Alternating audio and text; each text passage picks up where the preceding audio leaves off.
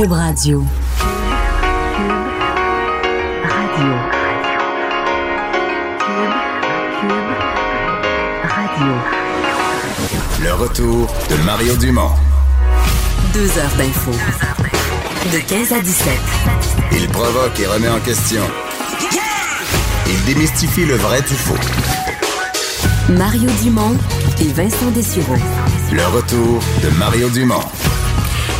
Bienvenue à l'émission. Euh, on est avec vous jusqu'à 17h, fin de journée. On espère que vous en avez eu une bonne jusqu'à date. Euh, Vincent Dessureau, bonjour, bon début de Salut semaine. Mario, t'as eu un beau week-end? Très bien. Oui, tu Très t'es bien, reposé. reposant, ouais. Oui, j'étais du côté de Québec. J'ai rencontré certains de nos nouveaux auditeurs. Ah oui? Oui. Ben moi aussi, euh, j'en ai rencontré.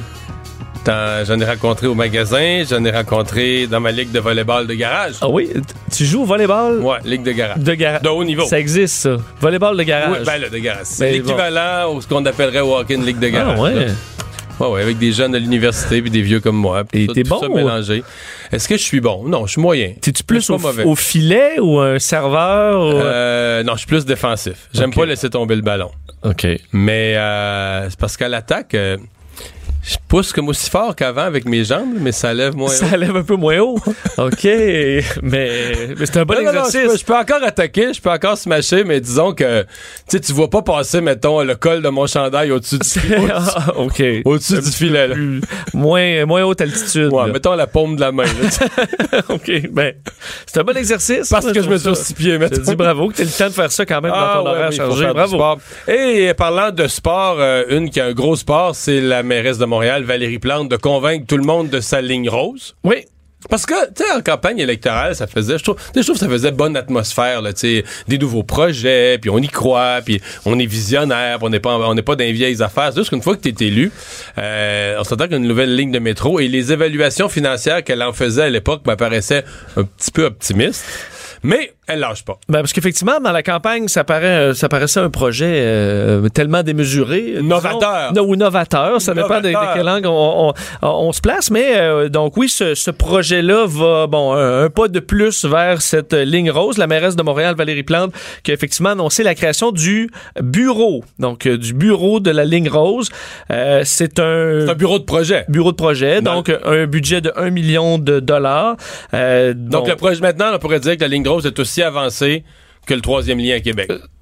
Il y a un bureau de il projet. y a un bureau de Il projet. y a un bureau de projet. Ben, sauf que, ouais, certains diront que le bureau de projet du, du troisième lien, c'est juste pour faire durer le Ah, projet ouais. à l'infini. On Puis espère. la ligne rose, c'est Ben, je sais pas. Encore là, l'avenir nous le dira. C'est un projet quand même gigantesque. là, 29 stations euh, de métro qui relieraient Mont- Montréal-Nord à la Chine. On parle déjà de 6 milliards de dollars. Ben, La on Chine-. La Chine en un seul mot, là. Oui, oui, La c'est Chine- ça. La Chine dans le sud-ouest de Montréal. Ben, quoi que les Chinois sont capables, pour, pour Ouais, 6 ouais. milliards, pour moi, ils se rendent ici, là. Euh, ils sont capables de faire des projets titanesques. Mais donc, 6 milliards, effectivement, pour ce, ce projet. Puis, en général, nos projets, euh, bon, augmentent euh, pas mal en termes de prix. Devra donc être financé par les gouvernements euh, fédéral et provincial. D'ailleurs, dans sa conférence de presse, elle a parlé un peu du provincial parce qu'évidemment, François Legault est, est- bon, était peut-être pas le plus fervent, disons, sur, ce- sur ce projet-là. On pourrait l'appeler un quasi-opposant qui était. Ouais, il Mais a à, été... à la fin, là, il a réussi, la mairesse avait réussi à obtenir de lui un... on va attendre de voir les chiffres. C'est Euh, ça. C'est le plus loin qu'elle a réussi à obtenir. Sa position avait un peu évolué, effectivement. D'ailleurs, écoutons Valérie Plante au sujet de François Legault. Pendant la campagne électorale, euh, le, M. Legault et, et moi, on s'est entendu que, étant donné qu'il y a des études techniques qui sont en train de se faire à la RTM, ben il faut les faire ces études-là. On va se positionner sur des faits, sur des chiffres, puis je trouve que c'est une très bonne approche. De notre côté, en ayant le bureau de la ligne rose, c'est un pas de plus pour montrer le sérieux et l'importance de ce projet-là pour notre administration. Et donc, il y aura six euh, experts qui sont déjà euh, dans ce projet, qui vont étudier euh, le, projet. Là-dedans, il y a des urbanistes, des, des architectes. Alors, un groupe d'experts qui va évaluer la faisabilité de tout ça. Mais, mais tu sais, dans les faits, un, je pense que pour l'instant, je pense pas que la CAQ est dans un état d'esprit. Ils ont assez de dossiers négatifs avec Montréal. Si je te faisais une prédiction aujourd'hui, la CAQ va laisser aller, va dire... ben oui, c'est très bien ça. C'est ça qu'on avait dit, nous, qu'on voulait des chiffres, puis des données, puis une étude plus sérieuse, puis le bureau de projet va nous fournir tous- tous ces renseignements. Mais, mais dans les faits, je pense qu'il faut juste voir ça comme du plus long terme. Je pense qu'il y aura un jour une ligne de métro de plus à Montréal. Mais genre, moi, je le vois plus dans, tu sais, dans, dans, dans 18 ans que dans 4, mettons. là.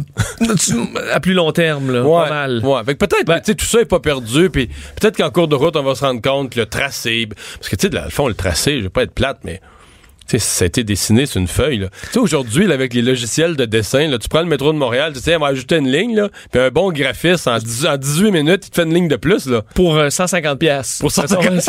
il te fait ça, c'est pas trop compliqué. T'as raison. Puis le Ah visuel va être beau et crédible. Ah ouais, tu vois, tu vois une ligne, nouvelle couleur, tous les petits ronds, pareil. Tu regardes le dessin, tu dis, ah, ben ouais, il y a une ligne de plus dans le métro. Mais toutes les maisons expropriées, Ouais, euh, sont pas- on les a pas consultées. D'ailleurs, euh, le chef de l'opposition de la ville, euh, Lionel Pérez, euh, lui, ben, voit là-dedans une campagne de, de relations publiques plus qu'autre chose parce qu'on attend une étude déjà des, euh, de l'autorité régionale du de transport métropolitain. Alors, ils disent à, à quoi ça sert de procéder avant d'avoir Ouais. leurs résultats. Alors, trouve ça prématuré. Ouais, je, je comprends la position de réagir comme ça, mais là, autant je suis sceptique de la ligne rose, autant là-dessus, je vais défendre la mairesse. C'est son projet. Elle l'a défendu en campagne électorale. Elle peut pas laisser une autre autorité régionale de transport piloter ça seule. Il faut qu'elle... Tu sais, t'es élu pour un programme. Les électeurs s'attendent à ce que la mairesse pose des gestes elle-même, là, pour au moins le faire avancer un petit peu, au moins, tu développer son affaire. Peut-être elle. avancer aussi, vu qu'on est dans un an de l'élection fédérale, si elle veut euh, aller chercher ça, euh, Des des, des- appuis. des appuis de Justin Trudeau. Ouais. Mais tu sais, c'est- mettons, mettons la dernière élection qu'on vient de vivre il y a un mois, là, de, de trois semaines. là. Officiellement, là, si tu avais écouté Philippe Couillard, il était quasiment pour la ligne rose. là. En campagne, si tu l'écoutais parler, là, oui, oui, oui. Pour dire que j'y croyais pas. Moi, te dire que je, dire moi, je voyais un écart entre ce qu'il disait au public puis ce qu'il pensait vraiment. là. Tu sais, Je pense que si tu avais été dans un souper avec Philippe Couillard et ses amis proches, là, La ligne rose. euh, ben, pas qu'il pas qu'il trouvait ça ridicule. Je pense qu'il aurait dit comme moi, là, un jour, il faudra arriver là, puis peut-être dans plusieurs années. Puis, mais je pense que il aurait été beaucoup plus prudent dans le sens que, voyons, on sait même pas comment ça va coûter, on n'a même pas d'estimé réel. Et on est là, c'est des balbutiements à la ligne rose. Est-ce que c'est facile d'appuyer, sachant qu'il va t'arriver un paquet d'études qui vont montrer que ça coûte beaucoup plus cher que prévu, puis que c'est infiniment pourras- complexe, se faire dire bon, Ouais, j'appuyais, mais là, évidemment, avec les Les nouvelles les nouvelles circonstances. l'analyse du sol qui est plus complexe que prévu, ben on pourra pas. Ouais. Euh, L'histoire des pommes. Oui. Euh, Peut-être une des histoires qui a fait pas mal jaser euh, aujourd'hui euh, du, du journal de Montréal, comme quoi des pommes américaines sont servies dans nos hôpitaux, alors que, faut dire, c'est la saison des pommes. Tu mais, dans- Je veux juste te mettre ça pire, là. des pommes américaines emballées en Ontario. Emballé- oui, effe- effectivement, dans des sacs de, des petits sachets de plastique parce qu'on parle de pommes tranchées, congelées. Donc, en pleine saison de, de l'abondance euh, au, Québec, plusieurs hôpitaux au centre d'hébergement pour personnes âgées qui servent euh, des euh, donc de ces pommes en provenance des États-Unis. En fait, c'est euh, la, la firme Sunrich, en fait, la- pas la firme, la, la, la compagnie, Compagnie. multinationale Sunrich provenant des, des États-Unis euh, qui servent donc ça au départ là, c'est le centre intégré universitaire de santé et de services sociaux du centre sud de l'île de Montréal qui donc servait de ces pommes. Certaines personnes se questionnaient, on voit là le- la marque là, Sunrich, pourquoi? Alors qu'il y a des pommes un peu partout euh, au, Québec. Alors euh, le journal a fait valider auprès du fournisseur qui dit ben on s'improvise au Québec, en Ontario ou à- Washington selon euh, les récoltes. Mais Drôle de réponse, sachant que la récolte présentement au Québec, euh, c'est là. Euh, le journal a confirmé que dans plusieurs autres établissements du genre, on servait encore là des pommes euh, tranchées américaines. faut dire qu'il n'y a pas de clause d'achat local pour euh, ces euh, bon, c'est pour ces endroits-là. Et plusieurs du milieu de la pomme, disons, se sont indignés, euh, alors que bon, entre autres chez La Sonde, par exemple, on a des géants dans, dans ce milieu-là qui sont au Québec. Euh, le Québec produit 6 millions de minots. J'ai appris ce terme-là, minot. euh, toi qui es dans qui, qui a œuvré un peu dans ce monde-là, tu le savais peut-être. C'est une unité de mesure, une sorte de caisse de pommes. 35 livres de pommes, C'est un ça. minot. On en fait 6 millions euh, par année euh, au, euh, au Québec. Alors, si on comprend le principe, et c'est ce qu'on défend toujours, c'est ben, des fameuses ententes à long terme où on veut un approvisionnement stable et avec euh, les Américains, dans ce cas-là, ça semble être plus facile. Mais euh, ce matin, j'ai parlé avec la présidente des producteurs de pommes du Québec. là. Puis le débat m'intéresse beaucoup. Oui, je souhaiterais qu'on achète de la pomme québécoise en priorité. Mais tu sais qu'il y a quand même une absurdité plus large qui est soulevée par ça. Au Québec, malgré qu'on produit beaucoup de pommes, on produit pas assez de pommes. On importe des pommes. Si, on, mettait nos pommes québécoises dans des foyers de personnes âgées, probablement qu'il faudrait en importer plus dans les épiceries. De toute façon, tu comprends? On n'est pas en surplus de pommes. Pourquoi on ne produit pas assez de pommes? Parce que c'est interdit. Je t'apprends quelque chose, là. C'est interdit de, De produire plus de pommes. pommes? Oui, monsieur. Je te vois sceptique. Ouais, C'est la loi, mon cher. Parce qu'au Québec, depuis, à cause de. Écoute bien, là, tu vois, à cause de la production porcine, Oui. qui faisait peur aux gens, les grosses porcheries, on a mis un moratoire au milieu des années 2000 sur la production agricole en disant on n'a pas, pas au Québec augmenté les superficies de production agricole. Ça a touché toutes les productions. Donc, si ton pommier meurt, tu peux planter un nouveau pommier. Parce que là, tu n'augmentes pas ta superficie. Tu replantes un pommier à la place d'un vieux pommier ou d'un pommier mort, ou peu importe, OK? Mais mettons qu'un pommiculteur a dans le fond de son champ une zone là, qui n'a jamais été cultivée, puis de la broussaille, puis des cochonneries, puis tout Ouais. ça. Du chien dent. Du chien dent, bien parlé. Puis là, il décidait, regarde, pour l'année prochaine, moi, je, veux- je- si j'avais plus de pommes, je pourrais les vendre. Je vais défricher ça, puis on va planter des pommiers de plus. Interdit. Tu peux pas faire ça. T'es bouche bée, là. donc, OK. Même si c'est là, même là, on c'est fait, agricole fait que là, on fait, on fait une grosse histoire tous ensemble au Québec sur les pommes dans nos CHSLD, mais là, il faut se poser la question. La question qui va en arrière, c'est OK, mais on n'est pas autosuffisant en matière alimentaire. Comment ça se fait qu'on a un moratoire? Comment ça se fait qu'on a paralysé notre production agricole? La CAQ est supposée régler ça. Ils ont promis de mettre fin à ça.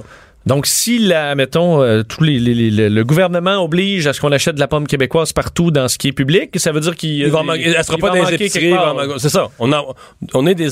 On pense qu'on produit beaucoup de pommes. On produit beaucoup de pommes, mais sur le total, on pourrait en produire plus. Puis être encore plus autosuffisant. Intéressant. Ben oui, ben oui, c'est- c'est- c'est c'est- c'est un vrai débat sur l'avenir de l'agriculture. Un mot sur le Parti libéral euh, du Québec qui dévoilait son cabinet fantôme euh, au- aujourd'hui.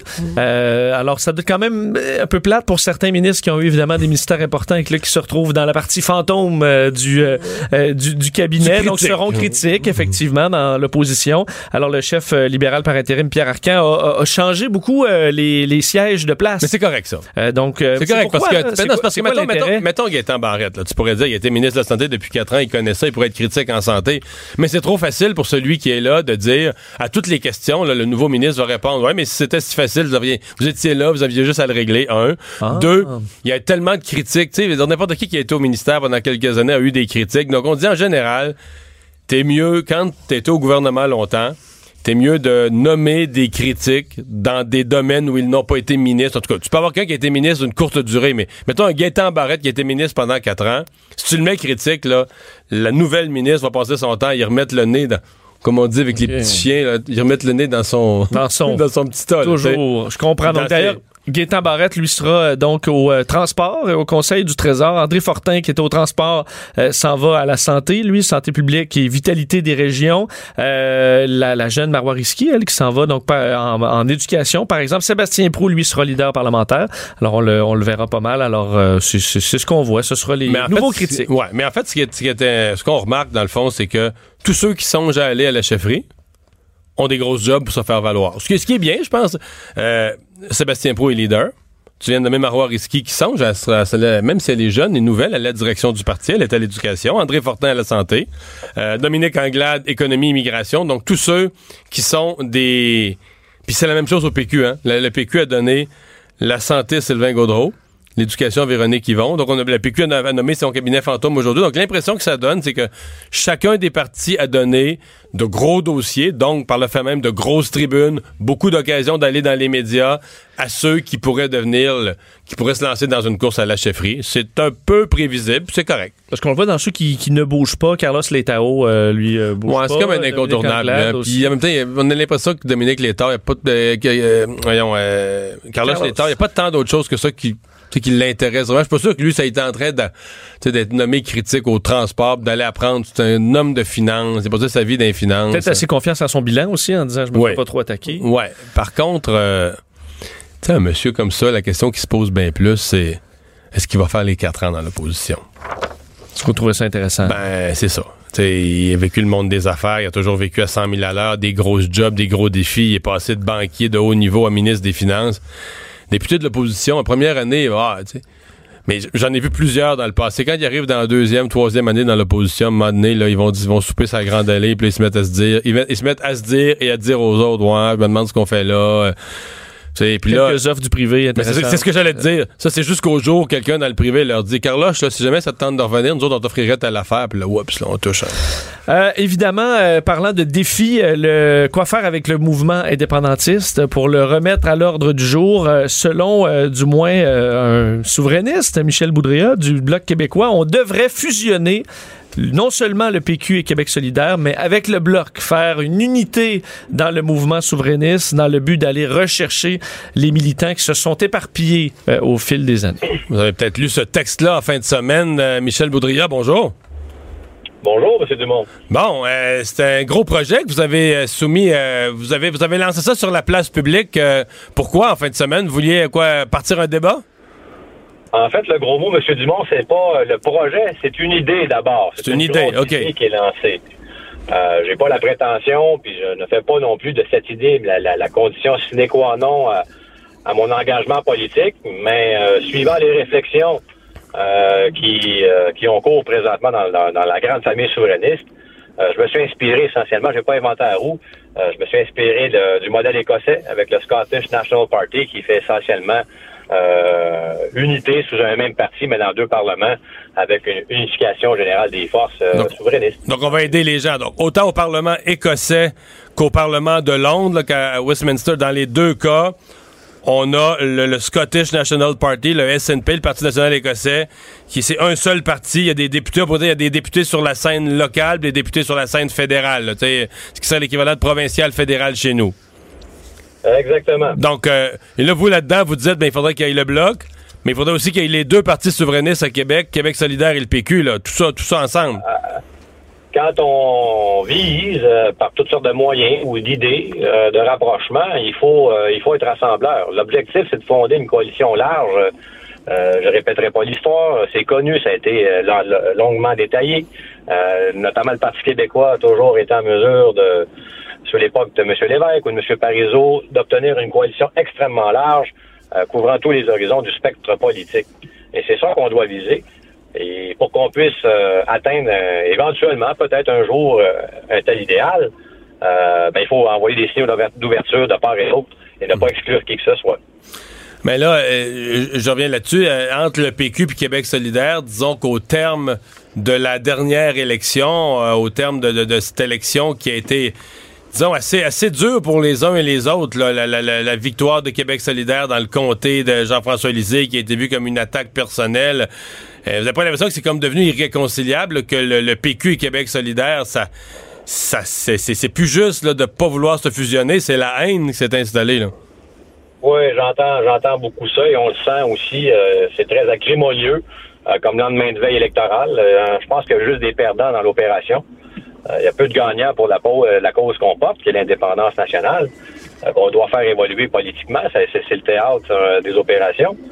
Mais actuellement, il y aura des questionnements certainement à se faire entre nous, d'une part, mais des positionnements clairs aussi de certaines organisations. Le Bloc est souverainiste, c'est clair. Le Parti québécois est souverainiste, il n'y a pas d'ambiguïté sur la question. D'ailleurs, les deux instances, les deux partis ont toujours coopéré à l'occasion de chacun des scrutins en s'appuyant dans les termes, mais aussi dans l'action sur le terrain. Mais pas cette fois-ci. Le, le, du, côté Québec solidaire, du côté de Québec solidaire, il y, aura des questionnements à se poser ou des positionnements nets et définitifs aussi sur ces questions-là qui devraient être euh, dans leur ligne. Euh, Parce que pour, vous, c'est pas clair qu'ils sont souverainistes? Oui, majoritairement, ils sont souverainistes. Ils se réclament souverainistes, mais on est à 12 mois du prochain rendez-vous électoral pour les, souverainistes. C'est l'élection fédérale. Euh, la chapelle, le vaisseau, c'est le Bloc québécois. Euh, ben, je m'attendrais de leur part euh, d'un appui euh, indéfectible. Je rêve pas en couleur, mais ça serait néanmoins conséquent dans l'ordre des choses. mieux vaut tard que jamais. Mais dans le passé, avez-vous l'impression que dans le passé, Québec solidaire, quand c'est arrivé les élections fédérales, jouait à moitié Bloc québécois et à moitié NPD? C'est ça que vous me laissez entendre? Oui, il y a eu ça? Il n'y a, pas de mot d'ordre généralement qui est donné à l'interne, justement pour permettre à tout le monde, euh, selon les, clivages de gauche, entre autres, de pouvoir militer là où ils l'entendent. Mais il semble avoir une résistance au niveau de l'organisation en propre de prendre position et de prendre parti à l'occasion des, élections fédérales. Si vous arrivez à une... Ça leur appartient, ça leur appartient. Si vous arrivez à une réflexion aussi en profondeur, de dire là, on repart, faut repartir ça différemment, puis il faut, faut tout unir les forces. Êtes-vous inquiet pour l'avenir du mouvement? C'est ce que c'est cette inquiétude-là qui vous a amené à une position aussi, mettons, en tout cas, tranchée, je dirais pas radicale, mais tranchée ou audacieuse, parce que vous pensez que sinon, il y a un danger que si le mouvement euh, s'effiloche euh, comme ça, on va finir que, je veux dire, euh, le bloc est le bloc est en décroissance à Ottawa, le PQ est en décroissance à Québec, il y a peut-être Québec solidaire qui est en croissance un peu, mais ça reste le quatrième parti. Avez-vous l'impression que tout ça s'en va nulle part?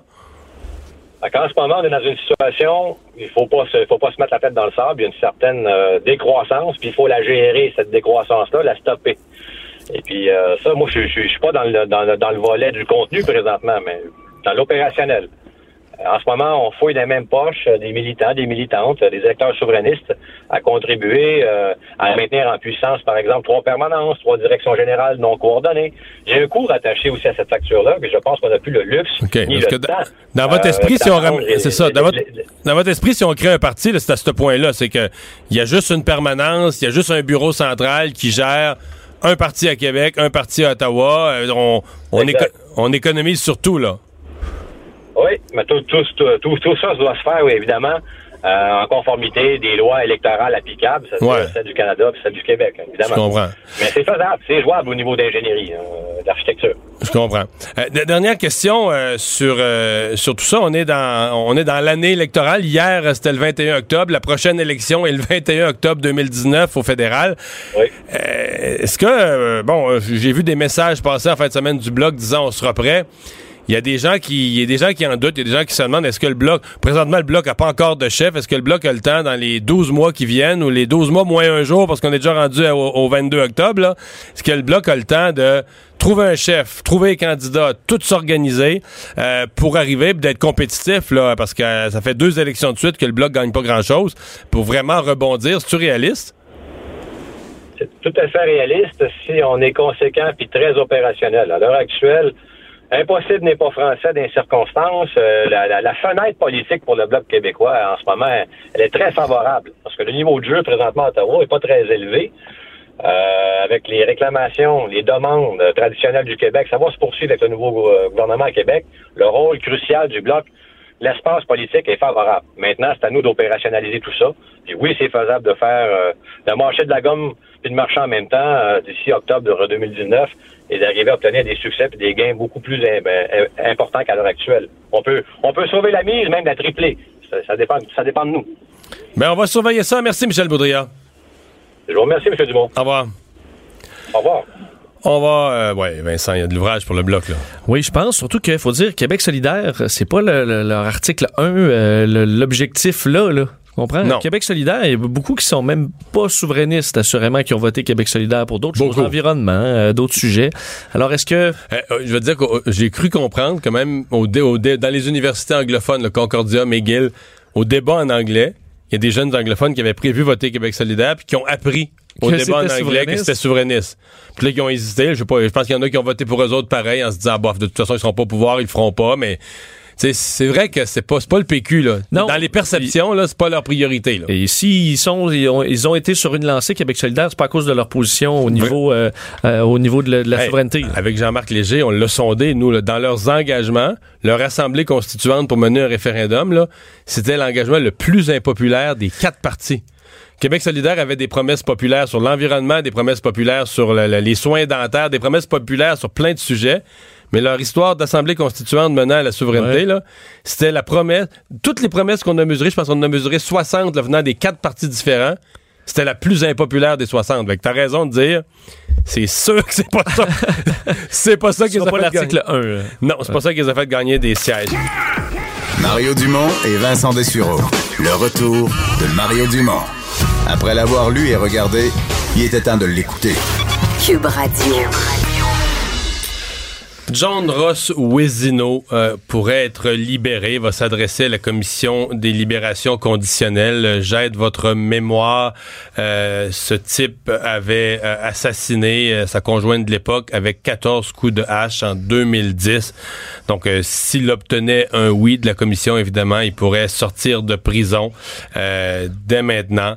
Vincent, c'est une histoire qui avait horrifié tout le monde. Là, Oui Et qui a fait énormément réagir d'ailleurs de, de savoir, parce que l'année euh, on dirait, euh, saute aux oreilles. Là, tu dis 2010 et on est rendu à parler de libération conditionnelle. Donc, pour avoir tué une jeune femme à coups de hache. Donc, on parle d'un événement évidemment extrêmement violent. Et oui, ça avait, il avait fait... il y avait un copie de 16 ans. 16 ans, exactement. Alors, serait éligible à une libération conditionnelle. Va se présenter le 30 novembre prochain, euh, donc au, au palais de justice, pour tenter d'obtenir une libération conditionnelle totale. Alors, est-ce que ça va marcher? Ça reste à voir, mais évidemment, la famille, encore assurément traumatisée par cette expérience-là, qui se présente, euh, va, va, se présenter pour, évidemment, tenter de combattre cette éventuelle libération. Et on va tout de suite euh, parler à la mère de la, de la, victime, Cindy Gauthier. On va parler à Mme Louise Guimont. Bonjour, Mme Guimont. Oui, bonjour. Est-ce que vous l'appréhendiez ce moment-là? Est-ce que c'est quelque chose auquel vous pensez depuis quelque temps que va arriver, un, bon, vous connaissez le système judiciaire, qu'un jour on va arriver à cette notion là, de, de, demander une libération avant terme? Oui, oui. Euh, je l'appréhendais même beaucoup. Je savais que ça s'en venait, fait que... Mais là, ça, là, ça arrive, ça arrive pendant une date. C'est ça, on est rendu là. Ouais ça vous euh, ça vous inspire quoi en partant? Est-ce que vous trouvez qu'au global, la peine aura été assez sévère et advenant une libération conditionnelle, que la peine réellement purgée aurait été euh, proportionnelle au geste? Jamais. Jamais que je vais trouver que la peine elle a été. Euh, premièrement, nous, ça la justice, moi, j'y crois plus. Parce que tout le long du procès, on nous disait qu'il fallait faire confiance à la justice. Puis à la dernière minute, il y a eu homicide involontaire. Faut pas oublier, là que 14 coups de hache, elle a été involontaire. Jamais. Jamais au grand jamais. Donc, vous avez encore cette frustration-là, vous la conservez ah, en oui. vous. Là. Oui. Donc, c'est ça, Mme Guimond, parce que ce qui, ce qui évidemment, euh, les, gens se demandent en voyant cette nouvelle-là, c'est dit, ben, parfois, un meurtre à coup de hache, impossible d'être libéré aussi, aussi rapidement. C'est en raison, donc, de cet homicide involontaire. Il avait plaidé à l'époque l'intoxication lors de son procès. Et vous, vous êtes particulièrement amer du, du travail des policiers au moment de l'enquête. Pourquoi? Ben, c'est parce qu'il y a eu, euh, il y a eu comme, un, je sais pas comment on peut appeler ça, là, mais euh, ils, ont, ils ont omis de lui lire ses droits. Fait qu'automatiquement, ben, toutes les preuves qu'on avait contre lui qui auraient pu le mettre euh, plus haut ont été tombées. Et donc, vous êtes comme la couronne s'était affaiblie par la qualité des preuves, ben là, la couronne a plié pour un plaidoyer moindre. C'est un petit peu ça qui s'est arrivé, qui s'est passé. C'est un peu ça, oui. Exact. Vous allez dire quoi? Parce que vous, vous allez participer au processus, là, hein? Oui, oui. Puis ça c'est pas dans c'est pas à la cour, hein. C'est, ça se fait à la prison euh, où ce qui est incarcéré maintenant. Ouais. Ouais. Et vous allez avec d'autres membres de votre famille? On y va, mon conjoint, mon fils et ma belle-fille. Et moi-même. On avait, il fallait écrire, euh, ben, euh, moi je dis une lettre, là, mais c'est eux autres, je me rappelle pas comment ils ont appelé ça, là. Une sorte de mémoire, là, quelque chose comme ça? Faut, pour s'objecter à sa sortie. Est-ce que c'est déjà fait, ça? Oui, oui, parce que lui, il fallait qu'il l'aille à, sa possession avant. OK, avec ça, c'est déjà rédigé, c'est déjà envoyé. Oui, il fallait qu'il prenne conscience lui-même de qu'est-ce que nous autres, on allait demander pour, euh, sa pour pas qu'il soit libéré. Je pense que pour vous et euh, votre famille, l'idée de le revoir, donc après, euh, c'est si peu de temps, là, donc huit ans, je pense que vous aviez suivi le procès à l'époque, vous l'aviez vu au moment du procès, mais là, de le revoir, ça doit être une épreuve difficile le procès il a été trois ans après, là. Faut pas oublier, là. Fait que pour nous, ça fait cinq ans qu'on l'a pas vu. Puis euh, je m'ennuie pas de le voir, là. Sauf qu'on n'a pas le droit de le voir, de le de d'être face à lui, là. On va seulement le voir de dos ou de côté. Il n'y a aucun regard. Lors de l'audience, là. Lors de l'audience. Hmm. Vous allez dire quoi si, si, on résumait ce qui va être votre propos à l'audience? On n'a pas le droit de, de, parler. Vous n'avez pas le droit de, rien dire. Moi, c'est mon fils qui va lire la lettre qu'on a écrite. Que vous avez préparée. C'est plus lui qui l'a écrit. Mais euh, c'est seulement cette lettre-là qui va être lue par mon fils. OK. On a le droit de, de faire. Puis dans cette lettre-là, ben on demande, euh, c'est ça, à ce qu'il soit pas euh, libéré, qu'il ait pas sa libération conditionnelle. Puis on demande aussi à ce que il soit pas, si jamais ça arrive qu'il est libéré, ben qu'il soit pas dans la région Saguenay-Lac-Saint-Jean. Je suis Boucamo-Chapelle partout ce que j'ai de la famille, autrement dit. Lui, il sait partout ce qu'elle est ma famille. Hmm. Euh, ça, ça- ça induit un peu d'une certaine façon, ou ça laisse entendre que euh, vous, vous achetez pas l'idée qu'il a fait une crise d'une seule fois sous l'intoxication. Vous pensez que c'est encore un individu qui, Ah, qui présente un, oui. un danger? Oui, oui, oui, oui, oui. Euh, même le juge le dit, c'est un psychopathe, là. Il y a eu des antécédents, ce gars-là, que nous, on a, on a su juste par après, naturellement. Mais euh, il y a quand même des bons antécédents, puis euh, non, il, est dangereux, là. C'est un fin manipulateur, je peux vous dire. Parce que nous, on l'a laissé entrer chez nous, dans notre cœur, dans notre maison, puis il a réussi à nous à nous déjouer. Fait que il peut se déjouer n'importe qui. C'est ce qui me fait peur un peu pour la libération conditionnelle. C'est un fin manipulateur. Vous n'êtes pas du tout dans l'esprit qu'une fois, il s'est intoxiqué, il a perdu le nord, puis euh, dans un, disons, un geste, c'est pas, pas accidentel, mais disons un geste unique, là, il s'est laissé emporter. Vous êtes pas, pour vous, c'était un cas plus grave que ça. Là. Oui, oui. Puis pourtant, je peux vous dire qu'on n'a rien vu, nous, la famille. Il était super fin avec nous autres. Sauf que je peux pas croire que c'est rien qu'un plomb qui a sauté. là. C'était prémédité, son. Écoute, euh, ça peut pas faire autrement. 14 coups de hache, il l'a emmené dans le bois, il s'est déguisé en femme, il a descendu à Dolbeau. Yeah, fallait qu'il aille penser un peu, là. Fallait qu'il y ait une perruque. Il s'est mis une perruque pareil comme les cheveux de ma fille. Il a pris son auto. Euh, il a tout fait ça pour qu'on pense que ma fille avait passé puis que ben, le monde l'avait vu cette journée-là. Voyons. Ouais. Je m'excuse, je me laisse souvent. Non, non, je comprends. Ben, Madame euh, Guimont, on vous souhaite euh, beaucoup de courage pour passer à travers euh, ces, euh, ces semaines difficiles. Donc, 30 novembre que tout ça va, va être entendu. Oui. On vous souhaite beaucoup de courage. Merci d'avoir pris le temps de nous parler. Ben, merci. Au revoir. Au revoir. On peut se dire que le, Mais- faire son deuil quand tu as un sentiment d'injustice comme ça, C'est tough. alors que même 16 ans, même s'il fait sa, sa peine complète, ils auront ce sentiment d'injustice-là quand même, parce que euh, homicide involontaire, euh, c'est c'est dur à avaler pour eux. Mais il y a vraiment deux aspects là, dans ce qu'elle nous dit. C'est-à-dire qu'il y a l'aspect une juste punition pour la gravité du geste, mais j'entends de son propos qu'elle, c'est pas son seul aspect. Elle a aussi un aspect protection du public, incluant sa propre famille, des membres de sa famille et le public en général, mais euh, je pense qu'elle considère encore l'individu comme un danger pour ce qu'on pourrait appeler dans le, le- le terme en justice, un danger pour la société. Là. On espère que, euh, parce qu'il y aura des, des experts là-dedans, là, donc ils vont pouvoir l'évaluer. Mario Dumont. Il s'intéresse aux vraies préoccupations des Québécois. La santé, la politique, l'économie. Jusqu'à 17. Le retour de Mario Dumont. La politique autrement dite. Le buzz de Vincent Dessureau. Et aujourd'hui, Vincent, ton buzz part avec un incident racial euh, assez euh, choquant, surprenant en 2018 quand même. Ouais, et surtout la réaction, c'est dans les trucs qui sont de qui ont été euh, immensément euh, virales dans les euh, dans les dernières heures. Euh, L'histoire de ce, ce, ce- ce- cette chicane à bord d'un vol de Ryanair, ok? C'est un vol donc entre Barcelone et Londres. Faut dire que Ryanair c'est une compagnie low cost, donc c'est Et c'est vraiment pas cher. c'est ça, c'est vraiment pas cher. Ceux qui se promènent justement en Europe là, peuvent le faire d'un Un pays à paquet de l'autre vols en bas de euh, 100 piastres. Exact, pour une centaine On n'est de pas habitué à ça au Canada. Non, vra- vraiment pas.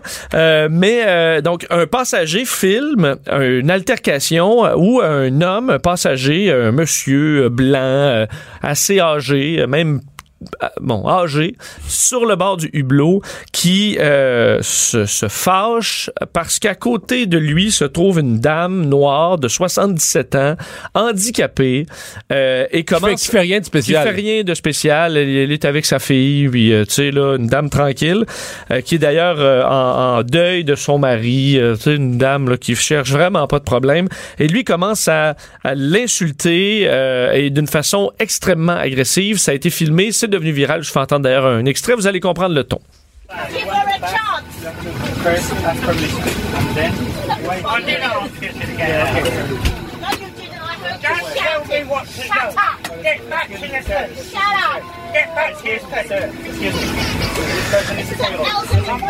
Bon, la, dame qui, que vous entendez répliquer, c'est la fille de celle de 77 ans. L'homme le traitait entre, autres de, euh, de, de sais, Ben là, que tu cherches qu'est-ce qui se répète. comment, comment traduire ça, là? Comment Euh, traduire et oser le répéter en ondes, mais- C'est ça, on va dire une, une- une- une prostituée noire laide. OK? Bon, ce, ce- ce genre de, ce genre de propos-là. euh, Mais essentiellement, il n'y avait rien reproché à ces gens-là à part qu'ils sont noirs. euh, exact. C'est du racisme pur, pur, il disait, pur. parle-moi pas dans ta putain de langue étrangère, espèce de vache. Euh, L'appelait la bâtarde noire. Alors, tu vois vraiment très, très orienté euh, racisme. Et, bon, évidemment, là, des, euh, des, des colons du genre, il y en a. Là où c'est devenu viral, ben, C'est quand même assez. ben, Oui, oui, c'est rare. qu'ils pensent, là, tu sais, peut-être des, des, des racistes qu'ils pensent, qu'ils hurlent comme ça dans un avion, euh, sa place publique, parce que, je veux dire, euh, en plus d'être inacceptable, tu dois t'attendre en 2018 que tu vas faire face à une opprobre publique importante. Tu es supposé savoir que tout le monde dans l'avion va te filmer, va capoter, va dire, tu vu le vieux malade? Oui, si tu dis s'il prend de, de l'avion de temps en temps, euh, c'est, ça, va, ça va être arrivé là, à un moment donné. Donc, euh, clairement, c'est peut-être un monsieur qui sort pas souvent. Euh, ce qui a fait vraiment réagir, oh, oui, les propos, mais c'est que Ryanair, les, les agents de bord, ce qu'ils ont décidé de faire, c'est, alors, ils sont pas décollés là encore, ils sont, sont sur le tarmac, c'est pas l'avion est pas parti encore, euh, c'est de déplacer la dame Dans un autre siège. dans un autre siège Et de pour ramener quelqu'un de blanc à côté de lui. Exact. Ou je pense qu'ils l'ont même laissé tout seul dans, dans sa rangée. Alors que, euh, bon, sur le web, une partie des passagers euh, dans l'avion aurait, euh, souhaitait que l'homme soit expulsé de l'avion pour des propos qui sont beaucoup trop violents pour ce qu'on peut endurer dans un avion, alors qu'on des fois des gens qui sont en boisson, euh, des avions qu'on empêche d'entrer dans, euh, dans les appareils. Donc là, d'enguirlander, d'insulter de façon aussi méchante une passagère, est-ce que ça devrait te faire expulser de l'avion? Parce que la dame de 77 ans a été euh, interrogée par les médias par la suite et elle dit, moi, là, si j'avais fait la même chose là, en tant que femme noire, je suis, suis sûr que j'aurais été expulsée de l'avion. Et elle a peut-être raison. Est-ce qu'une personne noire dans l'avion qui commence à crier après quelqu'un n'aurait pas que- été plus facilement expulsé de cet avion-là? C'est des bonnes questions. Personnellement, je pense que ça, ça méritait l'expulsion du bonhomme. Par contre, souvent, ce qui, ce qui est un peu bizarre, c'est qu'on juge ces affaires-là à l'échelle planétaire, au plus haut niveau politique, alors que ça se peut que la décision a été prise juste par des agents de bord de bonne foi qui ont aucune autre priorité que de respecter l'horaire puis qui se disent garde on va suivre elle là puis lui là puis euh, tant pis puis tu comprends? Les autres là, leur but là ils sont pas dans un ils ont pas toute la réflexion sociale et politique là. leur seul but c'est de dire cet avion là doit décoller à 9h42 puis là il est 9h37 fait faut asseoir ces innocents là plus vite pour que l'avion tu comprends? Faut calmer l'affaire puis décoller. faut décoller, faut être à l'heure. Euh, si on se met en retard, tu comprends, le vol d'après va être en retard. Puis moi, les, agents de bord, on va se faire gueuler parce qu'on a créé le retard, puis on n'a pas réglé le problème. Et t'es pile dessus parce que c'est d'ailleurs ce que le, le ministre des, des Transports euh, là-bas a, indiqué en disant euh, la compagnie aérienne voulait juste euh, décoller l'avion là, ren- rendu là et on comprend que d'appeler les policiers, d'expulser, c'est c'est compliqué. C'est c'est une heure de la paperasse. heures, euh. Exact. Il y a probablement des façons de le faire rapidement, mais c'est c'est compliqué. Mais je serais pas surpris qu'on- que la décision, de toute façon, sais, parce que si tu prends la décision au plus haut niveau politique, il faudrait qu'elle ait été prise à la haute direction de Ryanair, qu'elle soit remontée dans la structure à des dirigeants. Si la décision se prend au niveau des agents de bord avec des critères de base, d'horaire et tout ça, on peut, on peut en faire une analyse là, savante, mais ça, ça mérite pas ça. C'est une décision qui a pas été qui a pas été prise à haut niveau, qui a été prise surtout- par des gens qui réglaient un problème. Ah, 1 plus 1 égale 2, là, tu sais, on faut partir. ben, Et est-ce que dans, la, la question, c'est souvent, euh, est-ce que le, le- le- le- le premier, dont le grand patron de l'avion, c'est le pilote? Est-ce que ça s'est rendu à lui? Peut-être même pas. Mais euh, est-ce que- tu te demandes, est-ce qu'il y a un danger euh, que, que ça s'escalade? Est-ce qu'il va y avoir une activité? Est-ce qu'il y a un En- danger en- en du- vol, de, de décoller? Visiblement pas. C'est un monsieur très âgé qui est assis dans son hublot, qui veut, qui veut, qui veut être là tout seul. Effectivement, de les déplacer, mais Sur le plan de la punition, quand même, le monsieur, là, il est un petit peu connu, là, parce que ça a fait le tour du monde plusieurs fois. sais, ses petits-enfants doivent voir ça, là. Ah, ils doivent pas être fiers de, de grand-papa. Ça, ça, c'est clair. Sauf que ça, un, vieux, un vieux borné, là, clairement. Là, on le voit, là, il est là dans son coin, puis il est bourru. Mais, euh, mais tu sais, je, je lisais un peu la, la, la, la vie. Cette dame-là dit que là, depuis ce temps-là, elle était encore sous le choc. Elle a de la misère à dormir, a de la misère à, à manger même. On comprend que c'est une dame âgée qui, qui est en, dans, dans une période difficile de sa vie, puis qui se fait insulter comme ça en allant euh, tout simplement à, à- à Londres. C'est ordinaire. C'est ordinaire.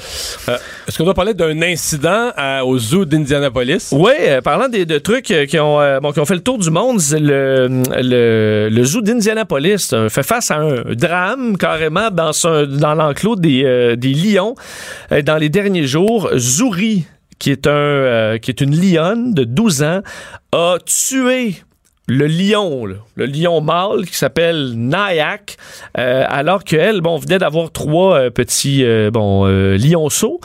Et pour une raison encore inconnue, elle a sauté à la gorge du lion, donc le, le, Mais le ce qui roi de la jungle. Le cas, c'est qu'elle était dans un mode protection de ses petits. Donc, elle a vu le père d'une manière ou d'une autre comme une menace pour les petits. Oui, mais ça reste à voir parce que les deux euh, sont ensemble depuis des années. Euh, c'est le père des petits. Il semblait pas être, agir de façon menaçante pour les lionceaux parce qu'on sait que dans la nature, oui, le mâle dominant qui arrive pour essayer de conquérir, il peut très bien tuer les trois lionceaux pour essayer de euh, ben, d'avoir un coup avec la, la lionne. Ça semblait pas être, être Les deux pèsent à peu près le, même poids, 150 kilos euh, chacun. Mais ce qu'on explique, c'est que ça semble être un matriarcat dans cette cage-là. On dit qu'il est très rare dans le monde des lions, c'est que c'est la lionne qui mène depuis que lui est dans, euh, du moins que les deux sont ensemble. Alors, est-ce que ça a joué dans ça parce qu'on voit rarement ce genre d'attaque. En tout cas, elle a eu le dernier mot. Elle a eu le dernier mot, alors elle l'a pris à la gorge, puis il a fini par, euh, par mourir là. Puis on dit, bon, on va faire enquête, essayer de comprendre ce qui s'est passé et pourquoi euh, c'est arrivé. Mais sûr que pour un, un, un- un zoo, c'est euh, compliqué. là. C'est ton... Ça, c'est ton animal fétiche.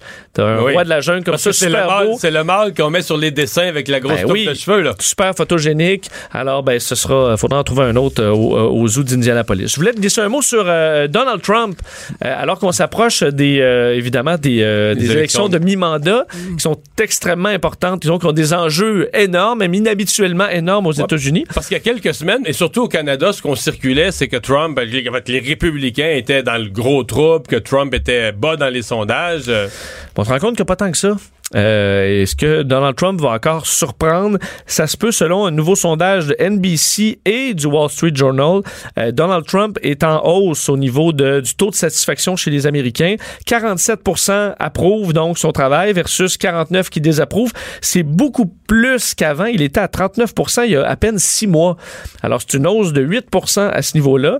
Euh, et aussi, euh, bon, c'est encore les démocrates qui, qui mènent, mais la distance euh, se- est de moins en moins grande. Du côté des indépendants, c'est toujours intéressant, par contre, de voir que eux favorisent encore majoritairement euh, les, les démocrates à 41 contre, euh, contre 27.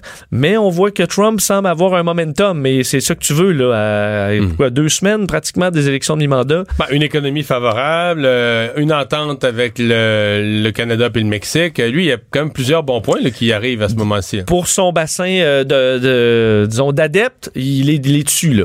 Alors c'est sûr vont aller voter. Est-ce que les démocrates pourront rallier tout le monde et surtout faire sortir le vote Ben c'est ce qu'on va voir. Le retour de Mario Dumont. Jusqu'à 17. Parce qu'il ne prend rien à la légère.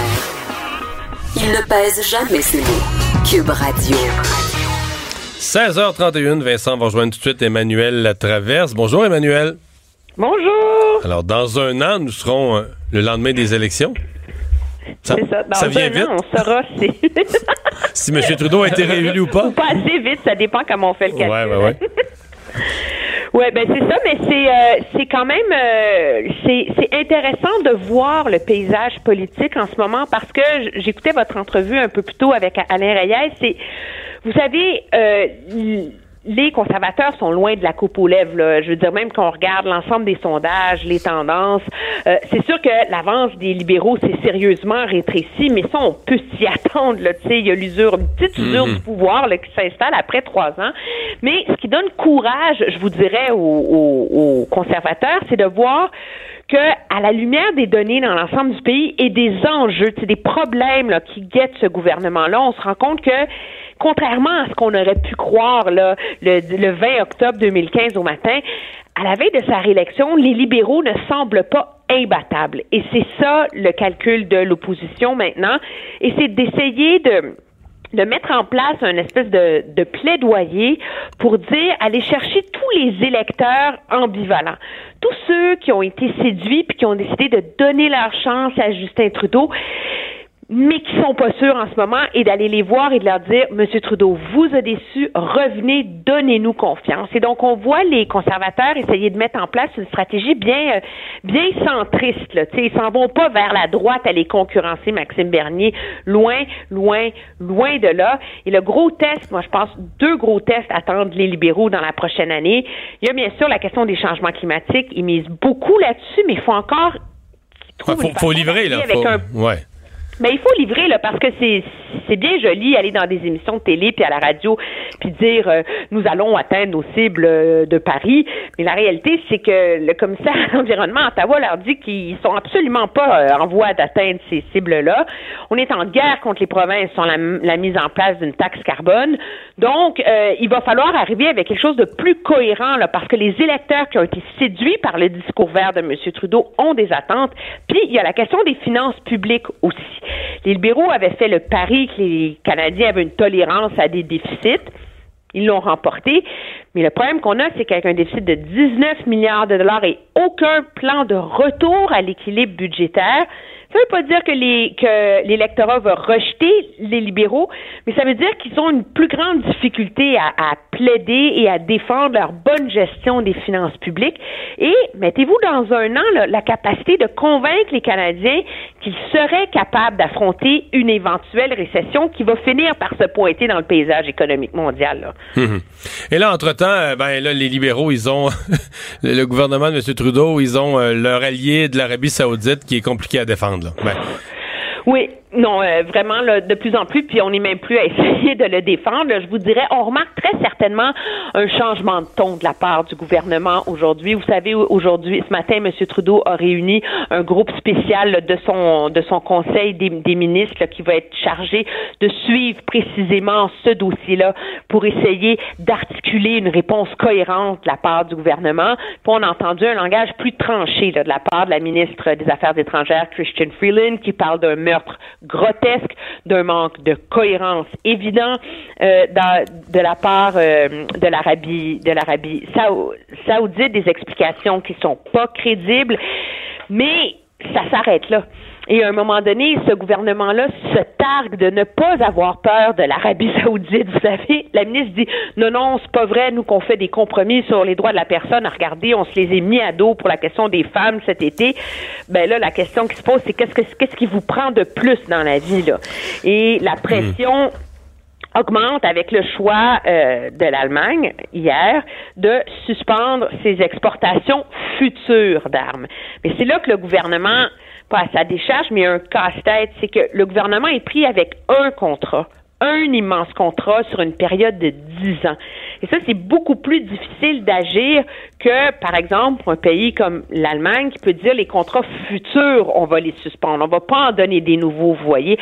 Alors, c'est pour ça qu'on sent que le gouvernement cherche à mettre en place une réponse cohérente parce que, ceci étant dit, le temps est compté là, pour continuer à, à s'indigner sans rien faire puis essayer de rester crédible là-dessus. Là. Et euh, Emmanuel, on a parlé avec M. Reyes tantôt. Je lui ai posé la question à propos de la situation présentement avec l'Arabie Saoudite et le désir des conservateurs de ramener sur le, do- le dossier euh, d'énergie Est. Est-ce que c'est pas justement une situation parfaite pour les conservateurs pour taper sur Justin Trudeau? Euh, parce que eux, ça favorise euh, d'un côté comme de l'autre les sables bitumineux et en même temps de pouvoir attaquer euh, Justin Trudeau en disant qu'ils sont, qu'ils sont alliés avec un pays qui ne respecte pas les droits humains et tout ça, ça permet de les attaquer sur plusieurs fronts. Oui, ça permet de les attaquer sur plusieurs fronts, mais le lien entre le pétrole de l'Arabie Saoudite puis euh, ressusciter Énergie Est. euh, Disons que, si vous permettez, là, moi, si je pense que les- les- ils vont, ils vont vite un peu, les conservateurs, là. Non, c'est pas la part du lion des importations canadiennes qui viennent spécifiquement de l'Arabie Saoudite. Surtout, à un moment donné, si les conservateurs veulent tenir ce discours-là, qui est certainement très populaire dans l'ouest du pays, l'idée de ressusciter ce projet d'oléoduc entre les sables bitumineux de l'Alberta et les raffineries euh, sur euh, au Nouveau-Brunswick, Euh, je veux juste rappeler à tout le monde là, le débat qu'il y a eu au Québec autour de ça, puis le fait que ça passait pas du tout. Là. Alors, je sais pas comment ils s'imaginent qu'ils vont être capables d'amener ce débat-là en campagne électorale, alors qu'ils veulent faire des gains au Québec. Là. Parce que c'est pas seulement les gens de Montréal qui sont formellement prononcés contre le pipeline d'énergie Est, là, je peux vous le rappeler. Là.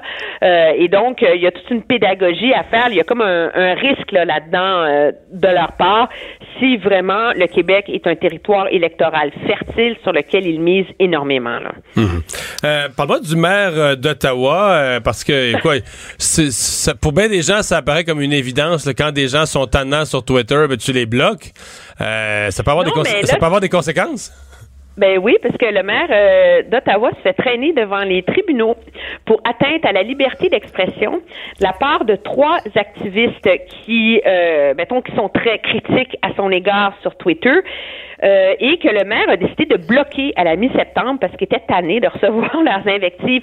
Le problème là-dedans, et là où le, débat est intéressant, c'est que c'est pas, on parle pas de trolls ici. Là, c'est pas des gens qui, écrivaient à, à Monsieur euh, Watson pour euh, faire des attaques personnelles, l'invectiver, l'accuser, le dénigrer. C'était des gens qui portaient des causes, là, comme par exemple les sites d'in- d'injection supervisés qui ont été érigés dans des parcs à une certaine période l'an dernier, la cause de, où on va placer la nouvelle bibliothèque centrale de la ville d'Ottawa. Donc, c'est des militants assez connus là, ici à Ottawa. Leur avocat est un défenseur des droits de la personne hyper connu. Et là, le, le maire se ramasse... euh, traîné de- devant les tribunaux. Puis ça soulève une question intéressante.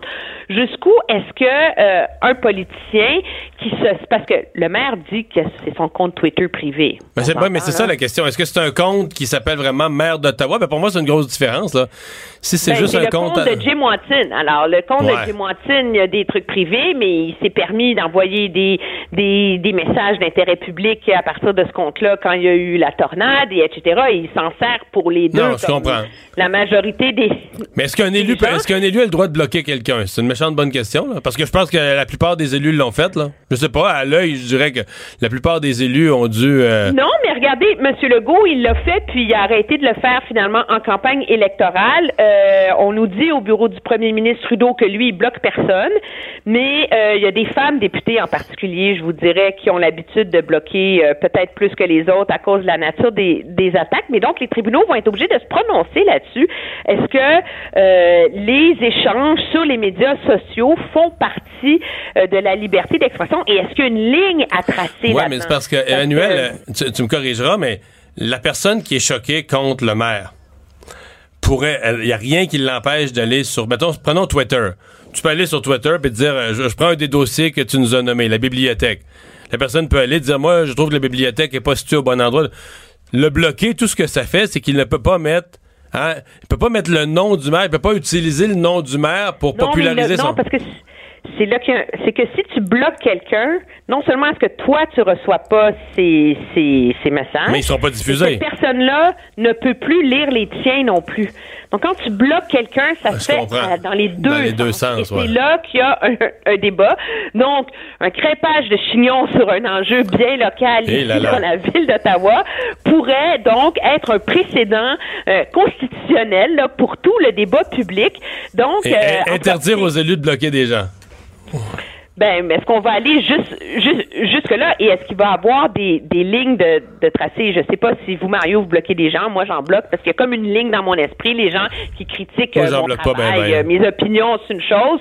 Quand on tombe dans des attaques personnelles euh, récurrentes et tout le temps. euh, alors, tu sais, il y a, il y a- il y a comme une, une ligne, je pense que, euh, que bien des gens en traitent, mais ça va être vraiment intéressant. D'autant plus que Mais c'est- en tout cas, ça devrait être devant les tribunaux au mois, au mois de janvier. C'est parce qu'il y a beaucoup de gens quand même sur les réseaux sociaux. Moi, je suis pas tellement bloqué, mais tu sais, tu quand même tu vois assez vite qu'il y a beaucoup de gens qui sont pas bien, là, je veux dire qui sont euh, Non, mais dans le sens qu'ils sont tout seuls derrière leur ordi, puis ils sont peut-être mieux là, tu sais, parce que euh, ils ont pas l'air aimer beaucoup la vie, puis ça a pas l'air aller super bien dans leurs affaires, là, tu sais, fait que puis après, tu te mets à regarder, des fois, tu sais, des gens ont plein d'insultes, puis je regarde ce qu'ils ont publié sur. Puis là, tu te rends compte qu'ils attaquent toutes sortes de monde, du milieu artistique, des opinions politiques, tout c'est tout mêlé, c'est tout confus, tu sais. C'est, c'est, c'est- Non, non, c'est un, c'est un microcosme intéressant, mais dans lequel il y a une part de débat public. Ouais. Et donc, euh, où, où tracer la ligne là-dedans? On n'aurait jamais pensé qu'on en viendrait là, là. Mais il y a un pensée-humain et il y a un coût politique à payer pour les politiciens qui font ça, là. Et ça, c'est clair, clair, clair, là. Et donc, euh, en tout cas, ce Ben, qu'on, ce qu'on lit ici, c'est que le maire aurait pas dû faire ça finalement. Lui, il continue à le défendre, il va pas reculer, là.